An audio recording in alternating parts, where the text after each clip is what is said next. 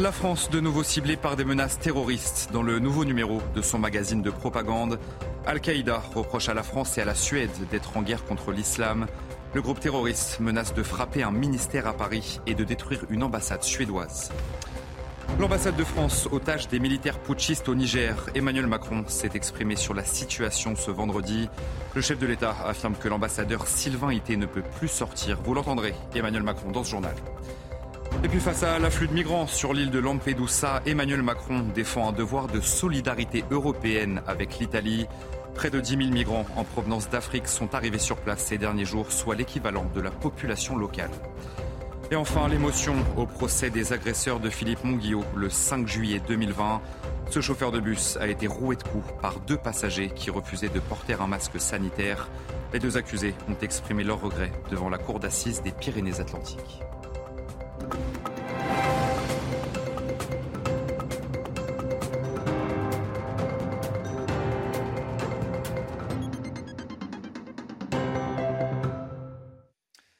Bonsoir à tous, très heureux de vous retrouver sur CNews pour l'édition de nuit. Al-Qaïda menace donc la France et la Suède d'une attaque terroriste. Dans le nouveau numéro de son magazine de propagande, eh bien, le groupe terroriste reproche à la France et à la Suède d'être en guerre contre l'islam. Il menace de frapper un ministère à Paris, des propos qui inquiètent forcément le gouvernement. Explication Corentin Brio. La France, de nouveau ciblée par des menaces terroristes. Sur cette image, publiée par un magazine appartenant à Al-Qaïda, on peut distinguer un homme cagoulé et armé posant devant des policiers en pleurs. Une image accompagnée d'un texte où la France et surtout la Suède sont menacées. Il est désormais clairement apparent que la Suède a choisi de prendre la tête dans la guerre contre l'islam et les musulmans parmi les pays de l'Union européenne, rivalisant ainsi avec la France, le Danemark et d'autres pour la première place dans la course à l'opposition à Dieu et à son messager. La Suède, la France et d'autres pays qui combattent Dieu ne comprennent pas simplement des paroles abstraites. Ils ne comprennent pas le langage du dialogue et de la communication. Ils ne comprendront pas et ne tiendront pas compte jusqu'à ce qu'ils entendent des nouvelles comme l'ambassade suédoise a été rasée suite à une explosion violente ou une attaque armée contre un ministère à Paris. Il y a quelques jours, le ministre de l'Intérieur Gérald Darmanin évoquait un risque d'attentat venant de l'étranger. Et même si la France est vigilante, la menace est toujours présente. Malheureusement, le fait d'être à la pointe, le fait d'avoir des services de renseignement intérieur et extérieur qui, qui fonctionnent très bien, qui travaillent très bien, n'a pas empêché les attentats de 2015 et ceux qui ont suivi.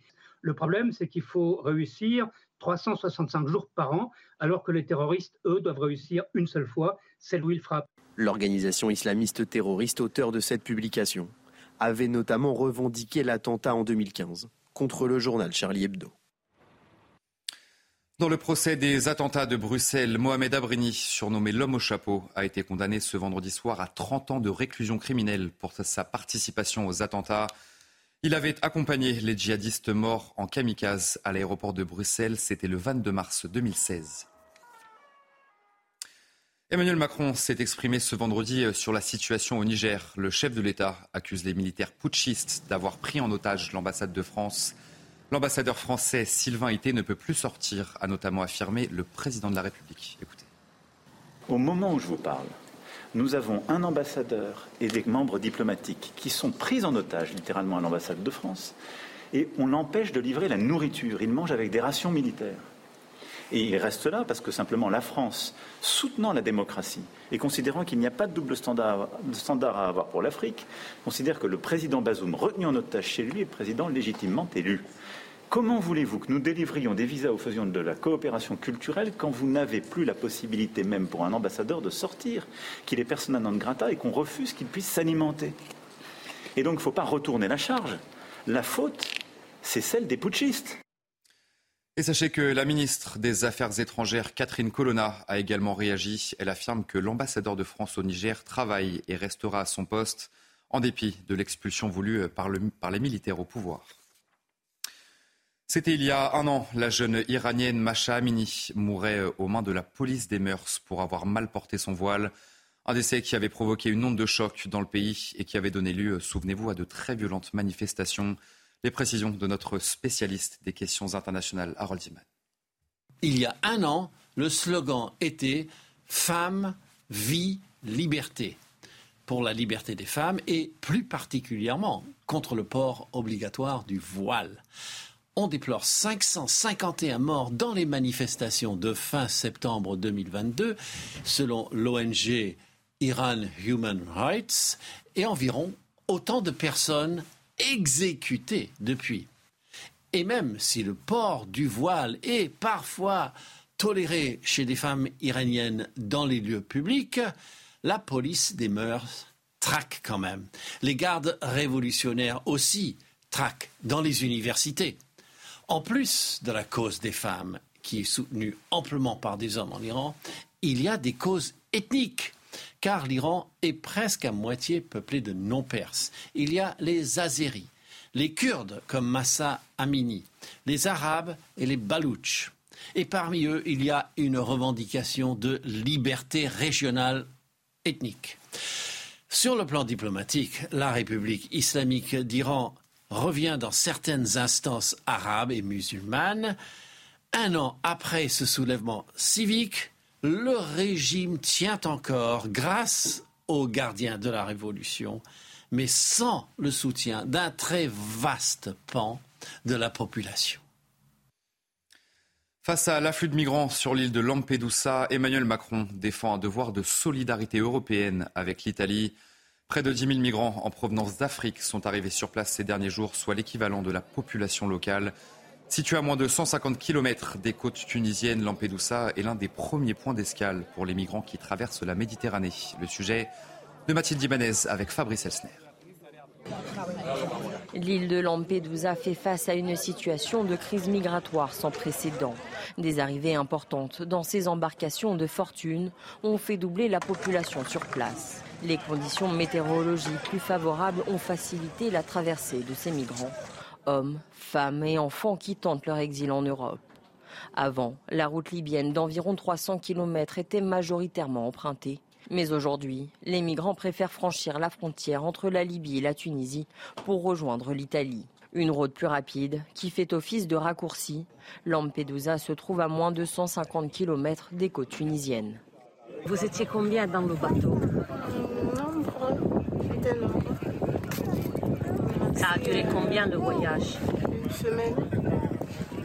L'île, extrêmement petite, est en état d'urgence. Le centre d'accueil de 400 places est saturé et plus de 7000 migrants dorment dans la rue en attente de transfert. Luis Rubiales a l'interdiction de s'approcher de Jenny Hermoso, joueuse qu'il a embrassée de force après la finale de la Coupe du Monde de football. L'ancien président de la Fédération espagnole était devant la justice ce vendredi. Il est accusé d'agression sexuelle. Et malgré sa démission, eh les championnes du monde espagnol refusent toujours de revenir en sélection. Elles estiment que les changements effectués à la tête de la fédération ne sont pas suffisants. Le procès de deux hommes impliqués dans la mort de Philippe Monguillot s'est ouvert ce vendredi aux assises des Pyrénées-Atlantiques. Le 5 juin 2020, ce chauffeur de bus a été roué de coups par deux passagers qui refusaient de porter un masque sanitaire. Les deux accusés ont exprimé leur regret. L'un assure ne pas être un monstre, l'autre a affirmé vouloir payer sa dette. Adrien Fontenot, Antoine Estève avec Jérôme Brandt. Un portrait chevillé au corps. Véronique Monguillot entame un procès attendu. Trois ans après, elle et ses filles font face aux deux principaux accusés de la mort du chauffeur de bus. Wissem Manaï et Maxime Guyénon, 25 ans et empreint de regret. L'avocat de la famille, lui, veut faire de Philippe Monguillot un exemple. On ne peut pas accepter dans notre société euh, que des gens puissent mourir par le simple fait euh, de remplir une activité d'intérêt général. La dimension particulière de ce dossier, en réalité, c'est que Philippe Monguillot est devenu un symbole, et par la même Madame Monguillot. Ce sont des gens qui ont vécu malheureusement un drame dont on sent à quel point il peut euh, effectivement intervenir pour tout un chacun. En mai 2022, le parquet de Bayonne retenait la qualification de meurtre aggravé, une version contestée par la défense. La Chambre de l'instruction de la Cour d'appel de Pau euh, a validé euh, ce que j'avais demandé au juge d'instruction de faire, c'est-à-dire d'écarter cette qualification aberrante d'homicide volontaire et de ne retenir que celle de coups et blessures volontaires ayant entraîné la mort sans intention de la donner. Je pense que dans une affaire de cette nature, rendre justice à M. Monguillot, ça n'est certainement pas souffler sur la braise, c'est appliquer le droit, rien que le droit et tout le droit. Les débats doivent se poursuivre jusqu'au 21 septembre. En état de récidive, les deux accusés encourent la réclusion criminelle à perpétuité. Nous allons lancer une collecte nationale pour sauver les églises en ruine. Emmanuel Macron s'est exprimé ce vendredi après-midi en Côte d'Or à l'occasion des journées du patrimoine. Le chef de l'État souhaite récolter 200 millions d'euros sur 4 ans pour restaurer au moins 5000 églises en France. Emmanuel Macron, toujours, qui a également défendu sa décision d'assister à la messe que donnera le pape François à Marseille le 23 septembre prochain. Une partie de la gauche a critiqué sa présence, estimant qu'elle était contraire au principe de laïcité. On va écouter ensemble le chef de l'État. Quand nous recevons en France un chef d'État, qui est le pape, qui vient en effet euh, euh, donner une messe au stade Vélodrome, je considère que c'est ma place d'y aller. Je n'irai pas en tant que catholique, j'irai en tant que président de la République française, qui est en effet laïque.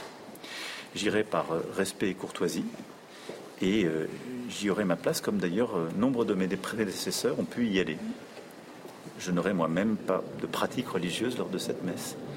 Il m'arrive d'aller à des offices religieux, d'ailleurs, quelle que soit la religion, pour des événements douloureux ou des événements plus heureux. Et de son côté, Elisabeth Borne reçoit tour à tour les partis politiques et les groupes parlementaires sur les sujets de la rentrée.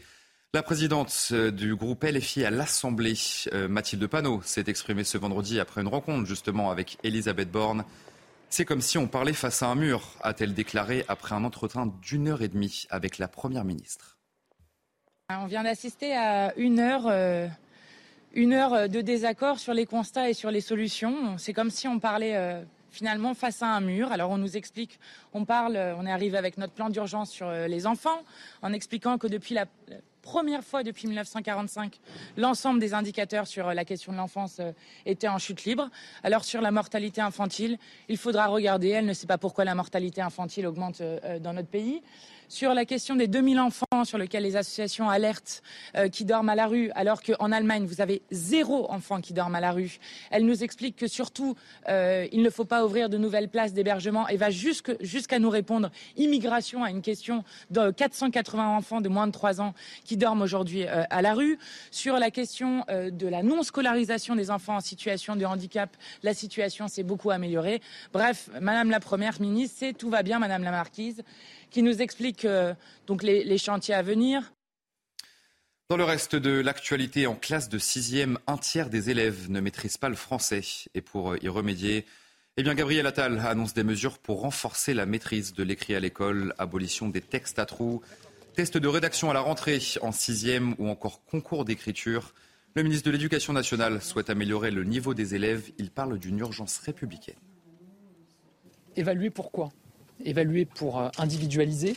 Ça permet aux enseignants de connaître dès le début de l'année le niveau de leurs élèves pour pouvoir ensuite individualiser les apprentissages qu'ils leur euh, transmettent, évaluer pour progresser. L'objectif, c'est bien d'élever le niveau général de nos élèves dans un contexte où, on le sait, on a encore du chemin à faire, notamment sur les savoirs fondamentaux. Il y a aujourd'hui près d'un élève sur trois qui entre en sixième sans maîtriser pleinement le français et les mathématiques la lecture, l'écriture, le calcul. On poursuit ce journal avec euh, cette question. L'inflation a-t-elle vidé les poches des adolescents? En moyenne, cette année, euh, les parents donnent 36 euros d'argent de poche chaque mois à leur enfant. C'est 3 euros de plus par rapport à l'année dernière. Alors comment les adolescents dépensent-ils cet argent? Mathilde Couillard-Flournoy, Laurent Sélarié avec Fabrice Elsner. Le montant de l'argent de poche des adolescents n'a pas échappé à l'inflation. Pourtant, selon le dernier baromètre réalisé par la start-up PixPay, les adolescents sont plus nombreux à recevoir de l'argent de poche, soit 7% de plus que l'année dernière. En fait, les parents n'ont euh, pas forcément envie de rogner sur le budget d'argent de poche qu'ils vont donner à leur enfant, même dans un contexte compliqué, inflationniste. C'est un moment très symbolique pour l'adolescent. Concrètement, les adolescents âgés entre 10 et 18 ans reçoivent en moyenne 36 euros par mois. C'est 3 euros de plus par rapport à l'année dernière et 5 euros de plus qu'en 2021. Mais alors, comment les adolescents dépensent-ils leur argent de poche? Ça, je vais manger avec mes amis, ou ça, je vais, je vais économiser pour acheter des habits. Je m'achète quelques trucs, des fois je m'achète des trucs pour la play et tout et tout pour jouer. Je m'achète des vêtements parfois, des livres. Avec l'augmentation du coût de la vie, pour cette maman, l'argent de poche est un petit sacrifice à faire, responsabilisant pour son fils. C'est ça, la nécessité de l'argent de poche pour, euh, qu'il puisse au moins gérer euh, euh, son budget, même si c'est petit, mais par rapport à son âge. C'est déjà bien. D'après l'étude, en France, c'est en Normandie que les adolescents recevraient le plus petit montant d'argent de poche. En tête du classement, les adolescents corses auraient un budget moyen de 49 euros par mois. Nous avons appris ce vendredi le décès du célèbre artiste colombien Fernando Botero. Peintre mais aussi sculpteur, il était surnommé le maître du volume. Il est connu pour ses personnages aux formes voluptueuses. Fernando Botero est considéré comme l'un des plus grands peintres du XXe siècle. Il est décédé ce vendredi à l'âge de 91 ans. Et enfin, elle est l'une euh, des emblèmes de la ville de Lyon, la statue équestre du roi Soleil, place Bellecour. Depuis le mois de juillet, l'édifice est descendu de son piédestal pour des travaux de restauration. Le chantier sera exceptionnellement ouvert au public lors des journées du patrimoine ce week-end. Yael Benamou avec Olivier Magini, regardez. Jusqu'à présent, les curieux scrutaient l'avancée des travaux de loin, derrière une façade. Samedi et dimanche, les Lyonnais pourront être au plus près de Louis XIV et de son cheval. Depuis deux mois, la statue du roi Soleil a perdu de la hauteur. Elle a été descendue de son socle pour être déposée à quelques mètres de là. C'est sûr qu'au milieu de cette place, euh, de cette place Bellecour immense, la statue paraissait normale, modeste, dirons-nous. Mais quand on la voit euh, ici, on s'aperçoit que la, la, statue fait 5 mètres de haut, 5 mètres de long. Et effectivement, c'est assez gigantesque. Pour les travaux, le cavalier et son cheval ont dû être détachés. Fissure ou bien oxydation de la structure en fer, l'imposante statue s'est fragilisée depuis sa conception en 1825. Il y a la, la corrosion, euh, l'effet du temps qui perturbe la vision. Là, euh, quand on va la reposer, on, on, verra beaucoup de choses, qu'on redécouvrira la statue. Il y a des détails, comme on peut voir par exemple ici, là, sur la, sur la chaussure. Il y a beaucoup de détails qu'on verra apparaître. Si tout va bien, le roi Soleil devrait retrouver son socle pour la fête des Lumières le 8 décembre prochain. Allez, vous euh, restez bien avec nous sur CNews. On se retrouve dans quelques secondes, juste après le générique, pour votre journal des sports. Et on commence ce journal des sports avec la cinquième journée de Ligue 1 et la défaite surprise du PSG face à Nice au Parc des Princes. La soirée avait pourtant bien commencé pour les Parisiens avec une cérémonie d'adieu pour Marco Verratti. Mais sur le terrain, eh bien, les Aiglons ont gâché la fête. Mofi va inscrire un doublé sur la pelouse du parc et faire une passe décisive pour la board. Kylian Mbappé inscrit lui aussi un doublé avec un magnifique deuxième but. Le score final, 3 buts à 2 pour les Niçois. Le PSG va vite devoir relever la tête. Le prochain match mardi en Ligue des Champions, ça sera contre le Borussia Dortmund. Un match à suivre sur Canal+, dès 21h.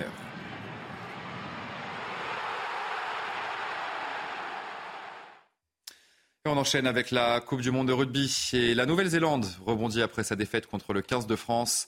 Une victoire très facile des All Blacks, 71 à 3 contre la Namibie. 1 minute et 37 secondes, c'est le temps qu'il aura fallu pour attendre, pour voir le premier essai de cette rencontre. Un match à sens unique, vous l'aurez compris, le mondial des triples champions du monde est donc lancé avec en prime le point du bonus offensif. Les All Blacks sont deuxième de la poule A derrière la France avant d'affronter l'Italie dans deux semaines.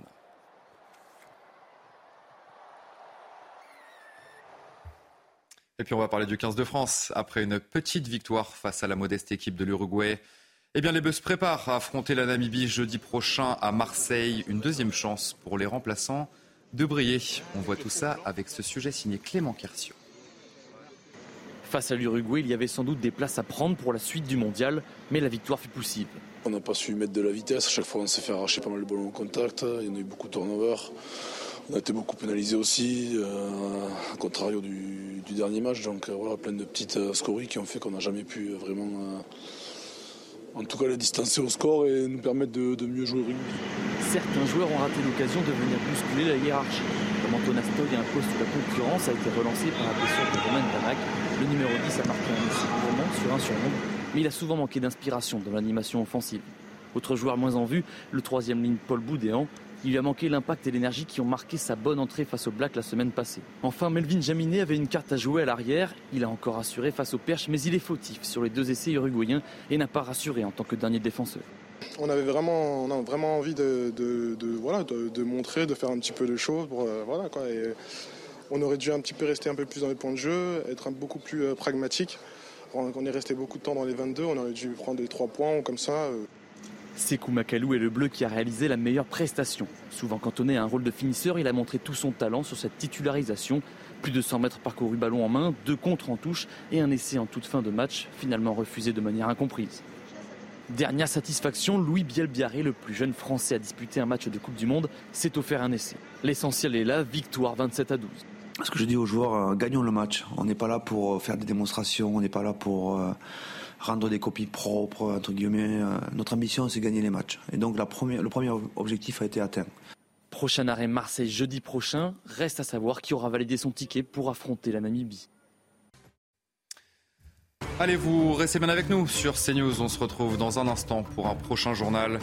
La France, de nouveau ciblée par des menaces terroristes dans le nouveau numéro de son magazine de propagande. Eh bien, Al-Qaïda reproche à la France et à la Suède d'être en guerre contre l'islam. Le groupe terroriste menace de frapper un ministère à Paris et de détruire une ambassade suédoise. On en parle donc dans un instant dans notre prochaine édition. Je vous souhaite une bonne nuit et un excellent week-end sur CNews. Retrouvez tous nos programmes et plus sur cnews.fr.